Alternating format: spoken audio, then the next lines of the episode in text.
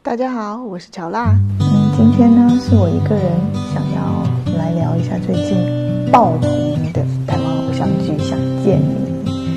《想见你》里面的台湾场景呢，我都已经整理好，放在公众号“乔娜时光”里面。需要的话可以关注一下，或者去豆瓣关注乔娜，在我的剧评里面就可以搜索得到。看这部剧呢，有一个非常严重的后遗症。不是一直浮现李子维的阳光少年，而是会一直不由自主的唱伍佰那一首《Let's Dance》。其实我一直都不太喜欢伍佰，我也说不上为什么。但是很奇怪的是，我一直会被误以为很喜欢伍佰，我不知道为什么。之前呢，在我第一份工作的时候，有一年的年终。因为大学的时候我是朋克乐队的鼓手，老板呢刚好会弹吉他，所以我们就跟老板一起弄了一个一小段的演出。当时不知道为什么就会被一众人都误以为我很喜欢伍佰，可是我们明明就没有唱伍佰的歌啊。然后呢，上一周日想见你播完了最终回之后，在办公室里面就跟同事在聊。这个剧的时候，然后我就说，其实我很就是并不喜欢伍佰。办公室里面同时出现了四个异口同声的声音，说什么？为什么？我们都很以为，都以为你会喜欢伍佰。我当下就是，why？为什么？我不懂啊！你们要知道，当时在办公室里面，不过就只有六个同事而已。就有四个人同时发出了这样的声音，啊，我真的不知道，不明白。其实我自己也真的不知道，说我为什么会不喜欢伍佰。但是后来搬来台南之后呢，有一次我在电视上听到那个看到伍佰的广告，这个时候我们一定要插播一下这个广告，让你们体验一下，说我当时听到了什么。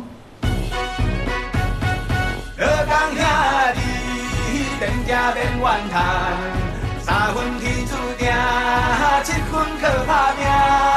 人生无开啦，当归行过去。天好拍好运，艰苦放一边。健康身体，家庭爱靠你。为什么？是咱的兄。今嘛，咱通过高标准的 PICS 认证。收到一杯阿比亚，三名威士忌。啊，有没有？这个我当时听到这个广告的时候，我真的就会惊呆了。它真的太台了。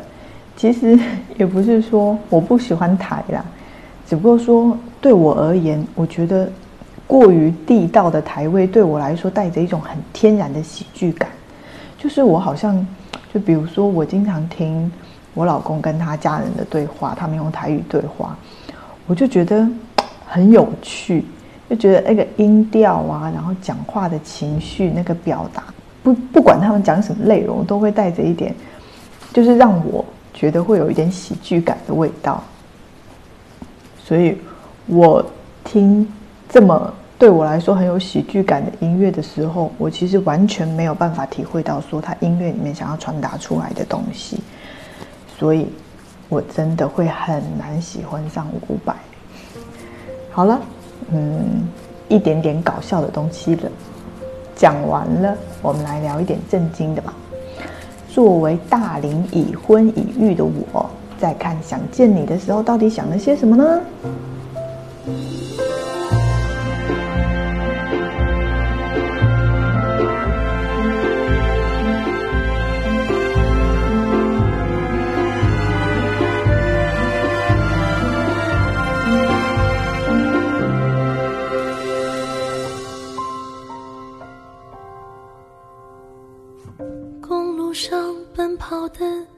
是我们年少轻狂的片段，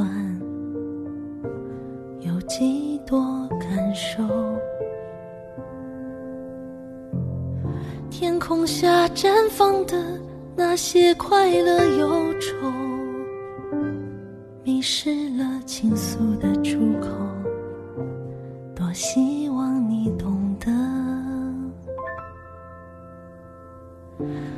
唱的那些关于回忆的歌声，总能带着回忆又来找我。我唱的那些关于梦想的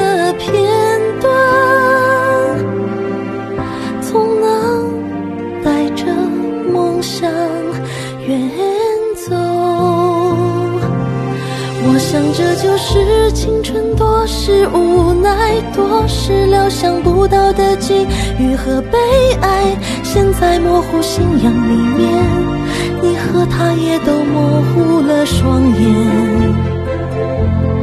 我想这就是青春，多是无奈，多半物是人非，不提当年，只有不停闪回的瞬间，才拥有最完美的画面。就像是泡沫幻灭季节，只能怀念。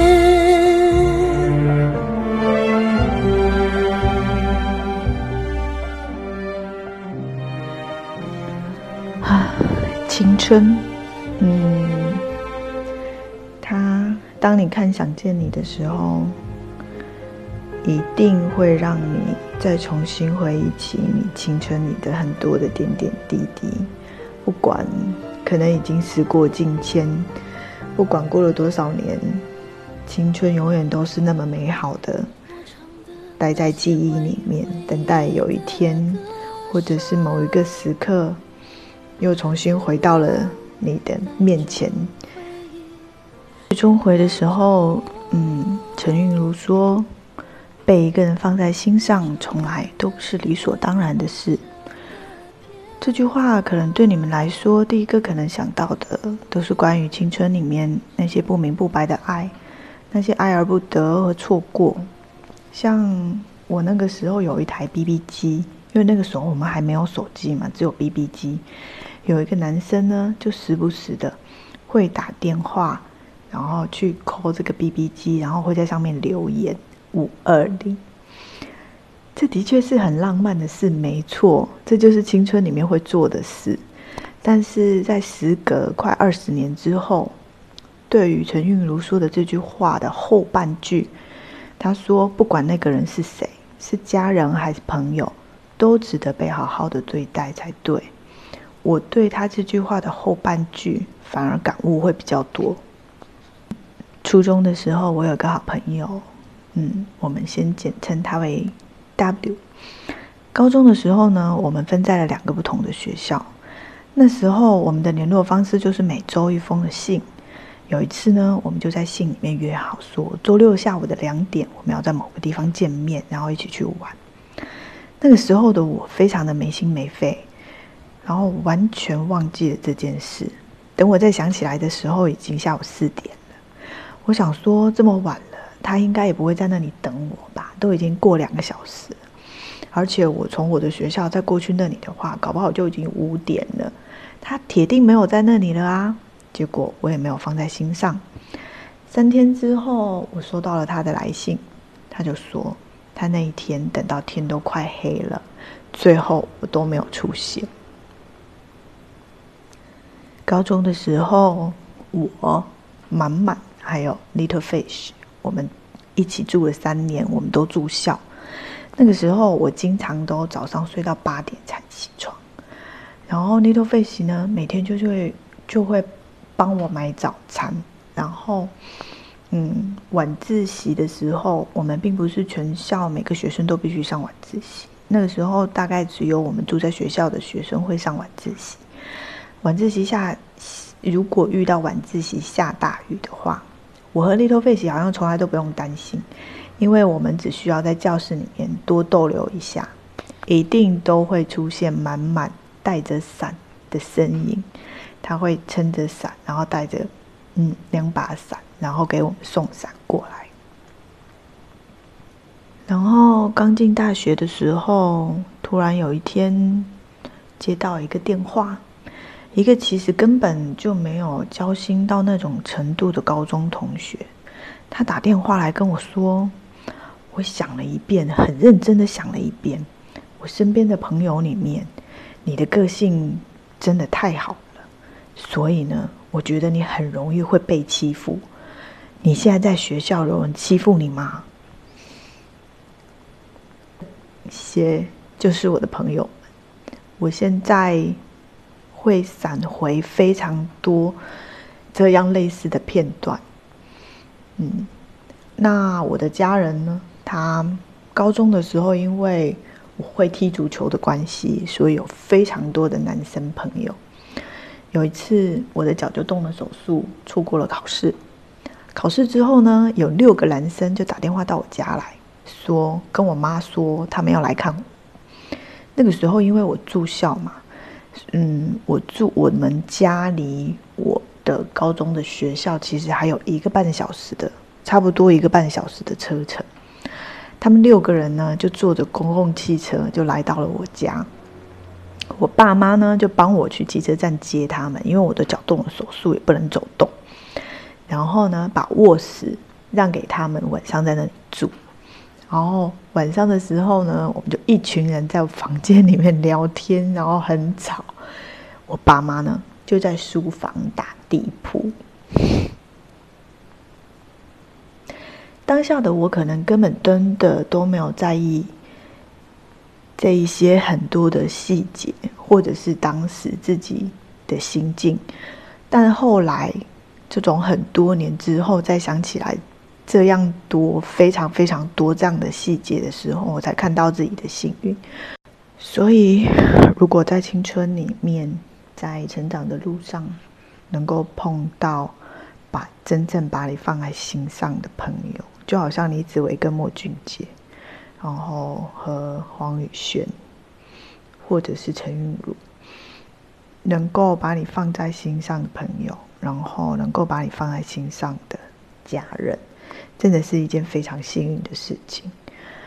嗯，时隔二十年呢，跟他们同年纪，对我来说已经二十年过去了。但当我想起来的时候，其实这一些关于家人和朋友的记忆，反而比那些所谓青春里面那一些懵懂的爱，可能来的更加的深刻和更加的有。有感悟，青春的里面，我们真的有太多不懂的事情，对亲情、对友情、对爱情，不是太用力，就是太畏缩，弄得满是遗憾。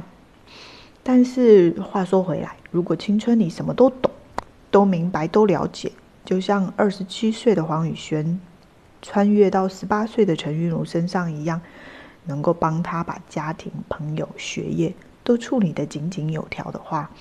那我觉得可能青春对他来说也就没有那么值得怀念了吧。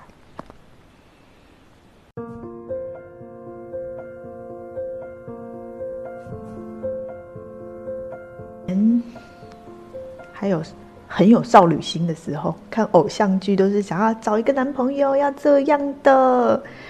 现在看到偶像剧里面的男主角，都会想说：哦，我要把我儿子养成这样。其实要把一个男孩子养成像李子维这样的阳光灿烂，我觉得除了天生他的天生的个性之外，我觉得父母在他一路成长的路上，一定也是非常的晴空万里的。像六岁的黄宇轩啊，就说他的爸爸每天都会问他喜不喜欢他。哦，猜想啊，他的爸爸应该经常都陪着他，跟他的关系应该非常的亲密。李子维的妈妈也会把学校的资料收集起来，问他说：“哎，你喜欢什么样的学校？你再跟我讲。”你想，李子维成绩那么不好，那么爱翘课，违反校规骑摩托车上下学，那么晚了还跑去找女同学，感觉李子维好像也不会被他爸妈很严厉的对待，不然的话他也不会就是一直循循环往复的做这样的事情。但是陈韵如的家庭就非常的不一样了。考试成绩出来，妈妈就会训诫他们说：“哎，为什么考这么差？”然后家人之间不会很直接的表达关心，像他的弟弟其实非常的关心姐姐，但是他也用很反面的情绪来表达，这也一定程度上就让陈韵如感受不到他是被需要、被关心的，就觉得自己被世界抛弃了。嗯，人的长相真的是非常次要的条件，内在的性格可能就会让人呈现出一种完全不一样的气质，而这种气质其实才会决定你是一个什么样的人，会遇见什么样的人，会去往怎么样的人生里。就像剧里的陈玉如和黄宇轩、王全胜和李子维，虽然他们的长相都一模一样，但是因为个性的不同。让他们走向完全不一样的人生里面。爱笑的人运气都不会太差，对不对？大家都这么说。看阳光灿烂的李子维，即使他面对的是一个全力以赴的失败，接着另外一个全力以赴的失败，但他从来都没有放弃，而是在这一趟很孤单的漫长的旅程中，找到了属于他自己的意义。到最后，命运也给了他一个最终的 happy ending。所以呢，其实长相不是最重要的，最重要的其实还是个性，还是你乐观，还是内向，还是自卑，还是你的坚韧来决定的。真正的驱感应买的，不是别的，而是明媚的自己。我觉得这句话真的非常的让我很有。感悟。说到这里的话，嗯，我又想起了去年有一部也是拿奖拿到手软的台湾电影，叫《阳光普照》，里面也是许光汉哦，许光汉演的阿豪，他就是因为家庭的关系，他一直扮演着一个看上去非常完美的少年，但是也是因为家庭的关系，他的这种完美，就是有着没有人知道的。心路或者是代价，他的同学曾经就说，他好像把所有的好都留给了别人，忘了留一点给自己。阿豪呢，在他的遗言里面也说：“我没有水缸，没有暗处，只有阳光，二十四小时从不间断，明媚温暖，阳光普照。”其实很推荐大家去看这个电影，而且里面还可以看到啾啾。所以啊，我觉得作为已婚已育的我，当了父母的我，可能真的是需要好好的去想一想，说我们在孩子的生命里面所扮演的角色是什么，可能会对他们造成什么样的影响。嗯，对我来说，可能学业成绩应该都不是那么重要的事。重要的是，是不管在面对什么样的人生处境里面，都应该要有一往无前的勇气和重新再来的韧性。嗯，就是不太容易被生活历经挫折打倒的这么一个嗯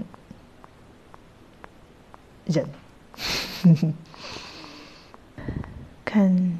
豆瓣在看剧评的时候，看到有个人说，这样的故事其实在晋江一抓一大把，为什么我们拍出来就那么死呢？嗯，好像不是死，是屎。的确，台湾的偶像剧其实，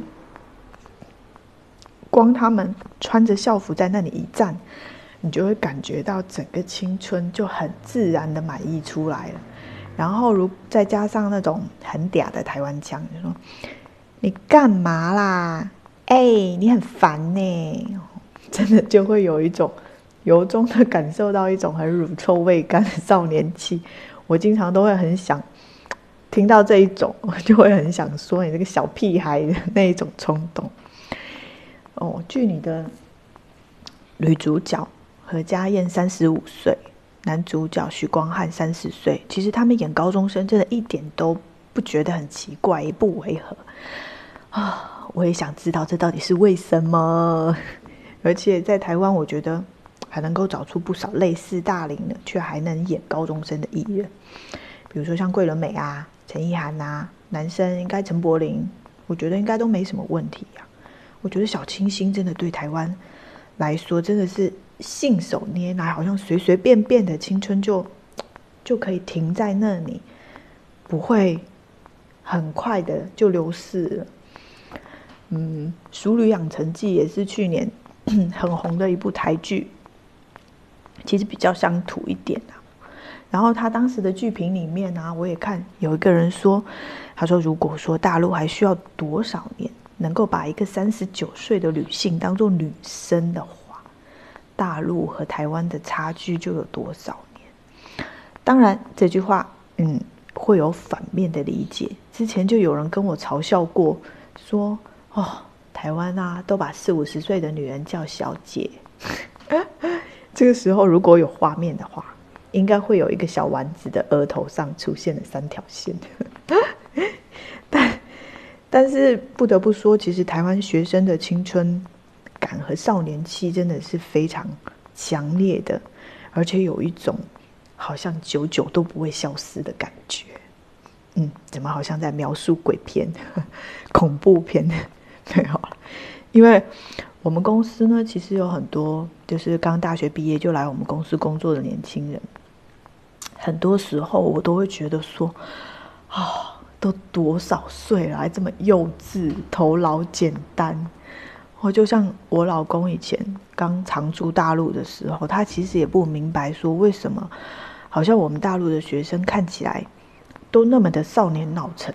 然后充满了好像饱经人世的沧桑感，这个都是我们彼此很不能理解的文化上的鸿沟或者是差异吧。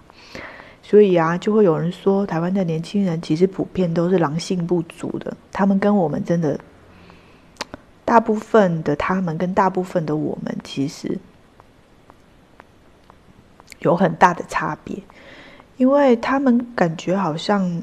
不会被过早的社会化，就好像剧里的王全胜要离开家去台北复读的时候，他妈妈也是哦哭哭啼啼的说哦担心他万一在那边不习惯怎么办，然后跟他说哦你不用勉强，随时都可以回家。嗯，那种就是那一种，如果我愿意的话，我可以永远做孩子的那种安全感，在这个残酷的世界里面，到底是好还是不好？大家可能有各自的想法和看法，有的人可能觉得说这是一种妈宝，就是家长可能把小孩子保护的太好了，然后有的人呢可能会认为那是一种人生里很温暖的支撑，就是我好像走遍世界，就算我没有找到一个可能我自己愿意待下来的地方，我还可以回家。就是一种这类似这样很温暖支撑的感觉。其实我很喜欢少年气，就是跟年纪无关的那一种少年气。就像之前朴树的新专辑出来的时候被用烂的那句话，就是“愿你出走半生，归来仍是少年”一样。就是假如有一天，我们揣着我们从少年的时候带来的那一种对世界或对人生。对爱情、亲情、友情的那一种新鲜感，然后在后面漫长的人生里面，去慢慢的把他们释放在我们可能会变得很卑微，或者是很狂躁的那一种灵魂里面的话，我们的生命也许会变得更加迷人，嗯，或者也会变得更加有力量，嗯。好了，今天聊到这里，最后的最后，我想问大家一个问题，就是当你们被年轻、阳光灿烂的李子维迷的迷的神魂颠倒的时候，虽然李子维真的是很不错哦，他笑起来真的是哦，我觉得他真的嗯，风靡万千少女心，但是。我有一点觉得中年的李子维会比较有魅力，难道真的没有人跟我的看法一样吗？